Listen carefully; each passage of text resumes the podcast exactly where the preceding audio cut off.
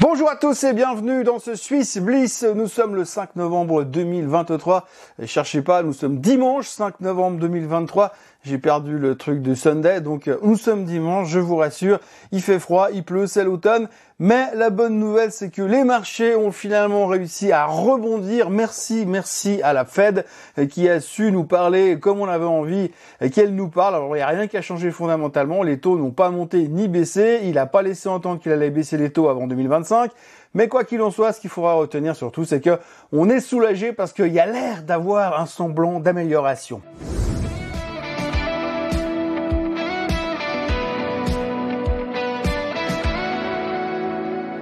Donc oui, si on reprend ce qui s'est passé la semaine dernière, eh bien on va commencer tout d'abord par effectivement la fête parce que c'est l'axe central de la semaine dernière. Alors grosso modo, oui, vous l'avez vu, on en a parlé depuis mercredi soir, jeudi et vendredi y compris.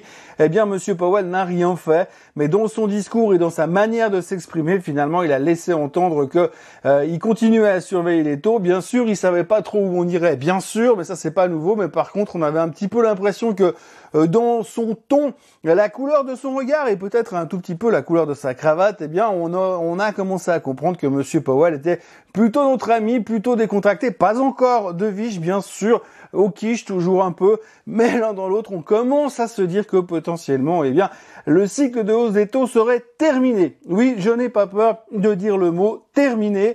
Euh, a priori, c'est ce que tout le monde est en train de penser et de se dire que cette fois, eh bien, on va pouvoir se dire qu'on va peut-être rester peut-être longtemps entre 5 écarts et 5,5 de taux d'intérêt sur les taux directeurs américains, mais que l'un dans l'autre, eh bien, les choses vont se calmer. Donc cette bonne nouvelle a fait immédiatement se péter la figure aux disons américains et donc par effet de vaste communicants, eh bien immédiatement la tech est repartie comme en 40 et le S&P 500 est reparti également en tapant exactement le point qu'il devait taper dans la zone des 4150 4180 il a pris appui là-dessus.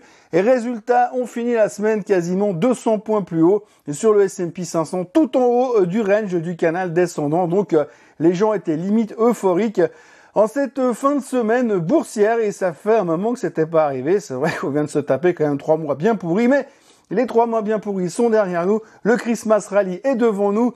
Vous pouvez commencer à décorer le sapin. C'est pour tout de suite. Si on revient sur le sujet des chiffres trimestriels, eh bien, ça continue à publier dans tous les sens. Alors, ce qu'il faut retenir aujourd'hui, cette semaine, en tous les cas, c'est que depuis, euh, on va dire mardi, on a tendance à quand même prendre les chiffres un peu de manière différente. Hein. La semaine dernière, eh bien, on avait tendance à arriver en se disant oui, alors les chiffres, ils sont excellents, mais il a quand même été très prudent sur euh, les prévisions futures et sur la guidance, donc on va déglinguer le titre de 10%. Et puis depuis quelques jours, allez savoir pourquoi, un courant, euh, le changement de lune, je ne sais pas, un courant alpin, aucune idée. La météo peut-être, allez savoir. En tous les cas, eh bien, les gens ont changé de positionnement et on voit le vert à moitié vide cette fois, ce qui fait qu'on a eu des rebonds assez spectaculaires. Souvenez-vous d'AMD, parce que ça, faut quand même le retenir cette semaine.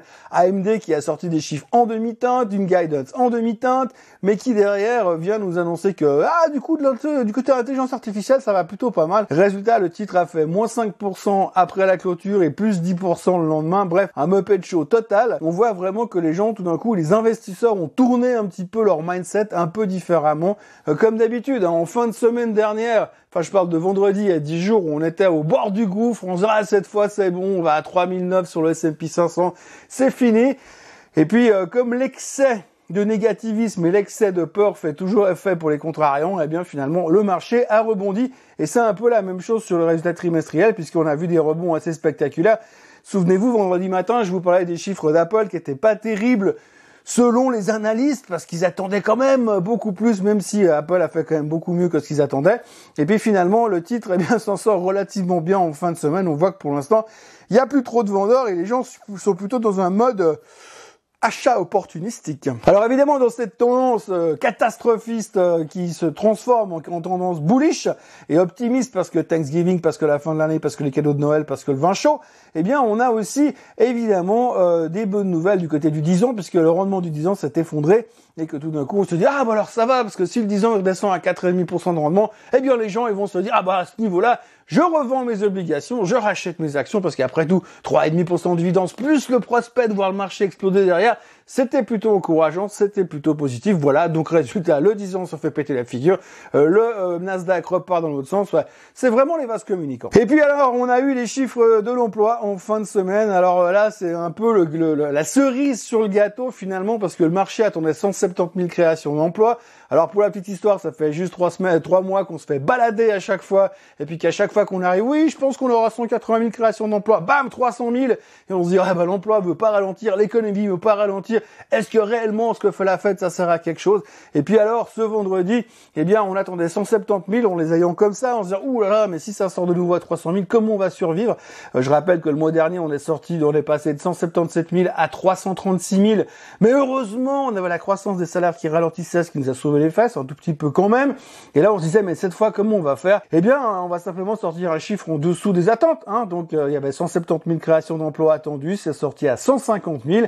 Euh, résultat, on se dit, ah, mais c'est bien, parce que finalement, ce que fait la Fed est en train de fonctionner. Le marché de l'emploi ralentit. Donc, du coup, ce qu'a fait Monsieur Powell, c'est parfait il va nous garder les taux encore un petit peu élevés 3-4 mois, puis quand il verra que euh, le marché, l'économie est vraiment en train de ralentir à ce moment-là, eh bien il va pouvoir baisser les taux. Bref, c'est un plan qui se déroule sans accroc, c'est un monde parfait.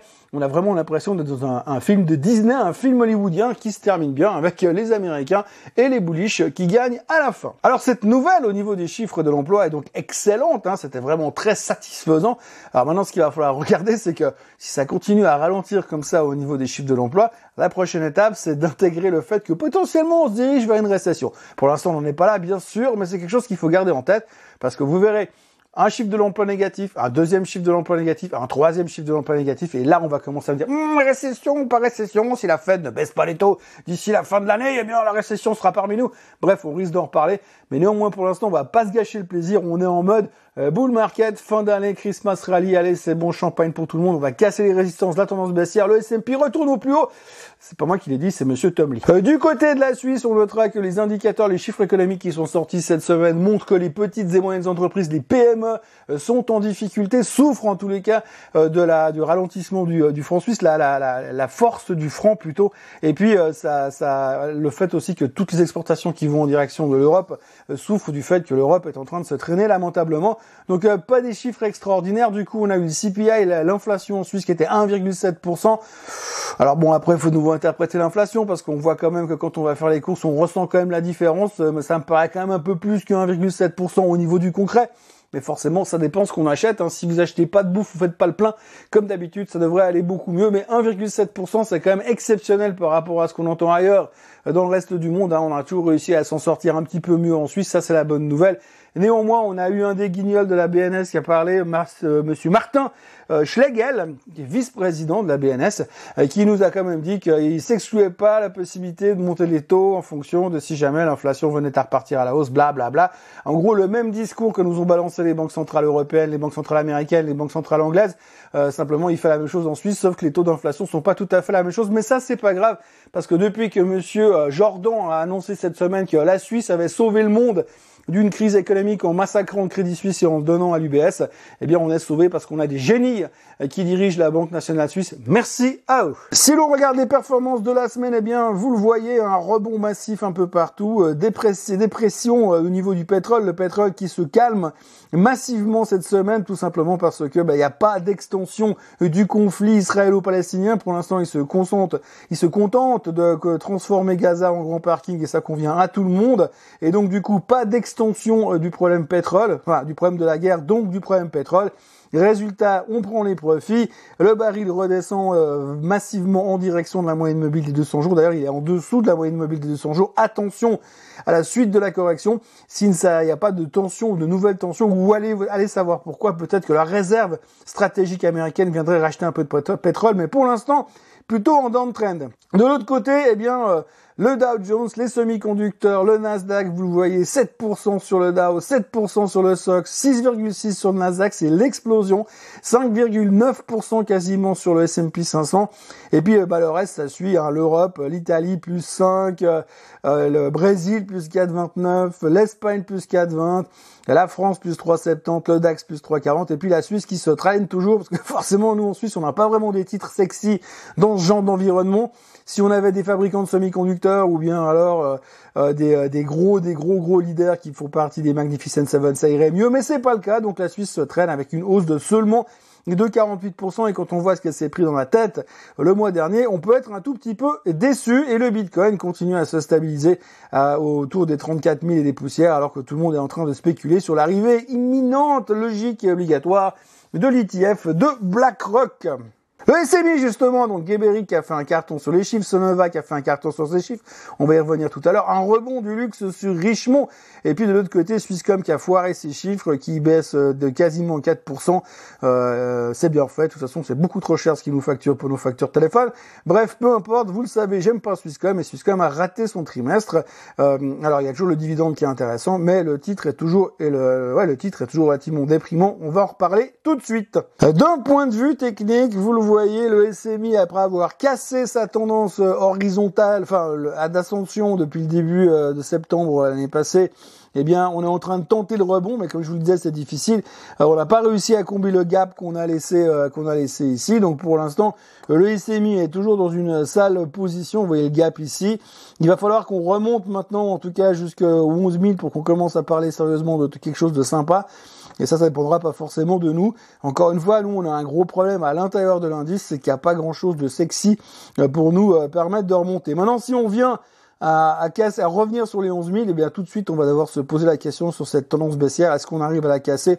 Bon, là, on a encore un petit peu de marge de manœuvre. Hein, on en reparlera dans 700 points. Mais pour l'instant, pas grand-chose à dire sur la Suisse, si ce n'est que c'est extrêmement et déprimant sur le graphique et au niveau du trading. Euh, le CAC 40 qui rebondit aussi massivement comme tout le reste des indices. Alors le CAC 40, vous voyez qu'on est euh, toujours dans notre canal descendant sur le CAC 40. On, est, euh, on a bien réussi à remonter. Mais par contre eh bien là on arrive tout de suite en fin de semaine à buter sur la moyenne mobile des 200 jours. Là aussi il va falloir casser euh, pour aller chercher les 7200 sur le CAC 40 et là on pourra effectivement commencer à parler euh, de cassure de la tendance descendante sur le marché français. Du côté des USA, euh, vous le voyez, alors je m'excuse, j'ai une panne avec mes charts dynamiques parce qu'apparemment la tempête d'or a fait sauter le Wi-Fi, donc je n'ai plus de Wi-Fi.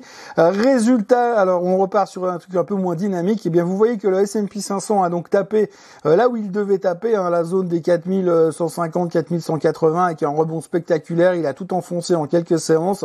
Et on revient, on commence donc la semaine qui va nous arriver à partir de demain avec une résistance dans la zone des 4360 qui correspond au trend de descendant sur le S&P 500. Sur le Nasdaq, eh bien c'est pareil, hein, vous voyez cette espèce de watch descendant dans lequel on était, on a rebondi pile poil sur la moyenne mobile des 200 jours et on revient immédiatement l'espace de 4 séances là aussi en train de tester euh, les 15 100. Il va falloir traverser ça à la hausse pour que l'on puisse parler de retour potentiel déjà au, plus haut du mois de juillet puis éventuellement au plus haut de l'année. Euh, il y a encore des gens qui sont extrêmement bullish. Il va quand même falloir un petit peu plus que ça pour générer un peu de dynamisme ces prochains jours. Mais en tous les cas, les charts sont spectaculaires du côté des États-Unis et c'est pas le dernier. Et puisque là on a le SOX, vous voyez le SOX, alors lui c'est impressionnant là aussi. à un moment donné, on a eu quand même toute une série de boîtes qui ont publié des résultats pourris sur les semi-conducteurs. Et puis tout d'un coup, en début de semaine, on a eu Qualcomm qui sort des bons chiffres, AMD qui explose, et tout le reste qui suit derrière. Et puis finalement, vous avez un rebond, mais vraiment euh, impressionnant sur le SOX.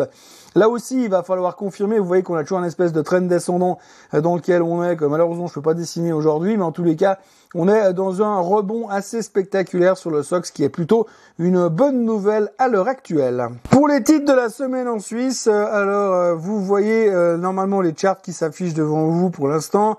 désolé, toujours des problèmes techniques aujourd'hui. Chez Straumann, le fournisseur d'implants et de dispositifs, tout ce qui est chirurgie dentaire, alors ils ont annoncé hein, une très bonne résistance sur le, troisième trimestre.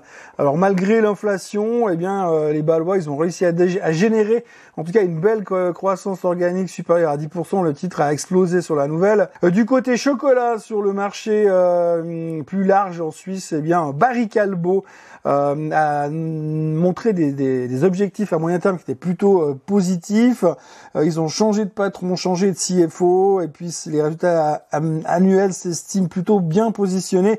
Bref, des commentaires relativement positifs. Résultat, là aussi, le titre prenait 4,9% euh, sur l'annonce. On continue toujours avec des bonnes nouvelles du côté de Gurit.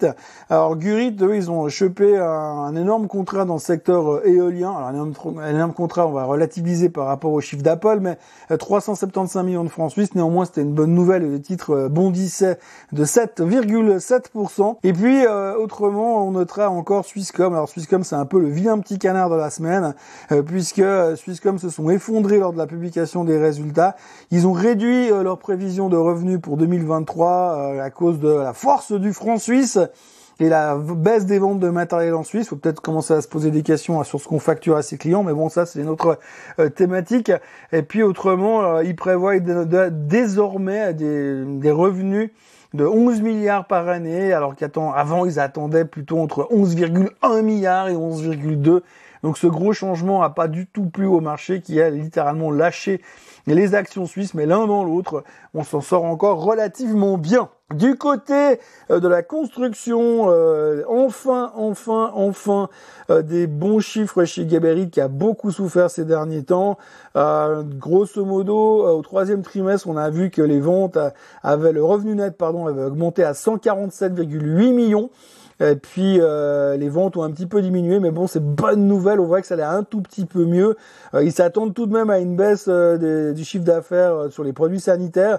Mais l'un dans l'autre, ils s'en sortaient plutôt pas mal. On va dire que les résultats étaient plutôt bien. En tous les cas, le marché l'a bien pris puisque l'action terminait en hausse de 8,8% sur la journée de publication. Et puis du côté de Suisse Ray, il y a là aussi euh, séance dans le rouge chez Suisse euh, après des, euh, publications sur 9 mois qui étaient beaufs, mais néanmoins c'est quand même un bénéfice net de 2,5 milliards de dollars euh, contre une perte de 285 millions de dollars un an plus tôt. On peut comprendre les, variations, mais l'un dans l'autre, on considérera, en tout cas ce qui a été signalé dans le marché, c'est que les chiffres étaient plutôt sans surprise. Résultat, bah, le titre ne faisait pas euh, grand chose, grand chose. Donc ce que l'on doit retenir finalement de cette semaine, c'est qu'on est dans un marché qui se pose beaucoup de questions, mais qui a bien respiré, euh, qui a pris une, grande bouffée d'oxygène en cours de semaine et qui euh, termine finalement termine relativement bien. Même la Suisse, alors la Suisse, on l'a vu sur le graphique avant, on est dans une sale position parce que finalement on est au bord, on n'arrive pas à remonter, on a encore un bon bout de chemin à faire pour revenir dans une tendance haussière. On voit aussi que le reste des, indices eh bien, sont bien remontés, mais restent aussi dans des tendances négatives. Il va falloir continuer à sortir des choses positives en tous les cas. On l'a vu sur les chiffres, typiquement les chiffres d'Apple, que finalement l'interprétation a un petit peu changé. On arrive en fin de, de phase de publication des chiffres trimestriels. Donc les choses devraient plutôt se décanter dans le bon sens. Euh, on espère, en tous les cas, il ne devrait plus y avoir de mauvaises surprises parce qu'il n'y a pas de gros noms. On attendra quand même les chiffres de euh, Nvidia qui sortent ce faire le 21 novembre pour commencer à dire la saison est terminée, on peut commencer à respirer et à parler d'autre chose. Et l'autre chose, ce sera bien évidemment le Christmas Rally. On va inévitablement parler beaucoup euh, de conflits, puisqu'il y a toujours le conflit israélo-palestinien en ce moment. Euh, mais pour l'instant, on a l'air d'avoir mis de côté très clairement ce qu'on voit, ce que le marché interprète pour l'instant, c'est que tant que les Iraniens s'en mêlent pas, ou tant qu'il n'y a pas un développement massif de la guerre ailleurs, bon, on a vu que les Israéliens étaient en train de bombarder le Liban maintenant parce qu'ils s'en prennent avec la, au Hezbollah. Donc ça, ça risque de créer un peu de tension, mais pour l'instant, c'est juste des terroristes qui se font massacrer par les Israéliens. Donc ça va. Et puis, ben pour l'instant, euh, on va continuer à surfer sur la vague et à voir comment ça continue tout ça ces prochaines, ces prochains jours. On repart dans un nouveau mois complet euh, cette fois euh, mois de novembre. Mois de novembre on va parler Black Friday on va parler euh, Thanksgiving à la fin du mois. On arrive gentiment effectivement sur les fêtes de fin d'année. Donc on espère qu'on est vraiment parti dans ce train de, Christmas Rally.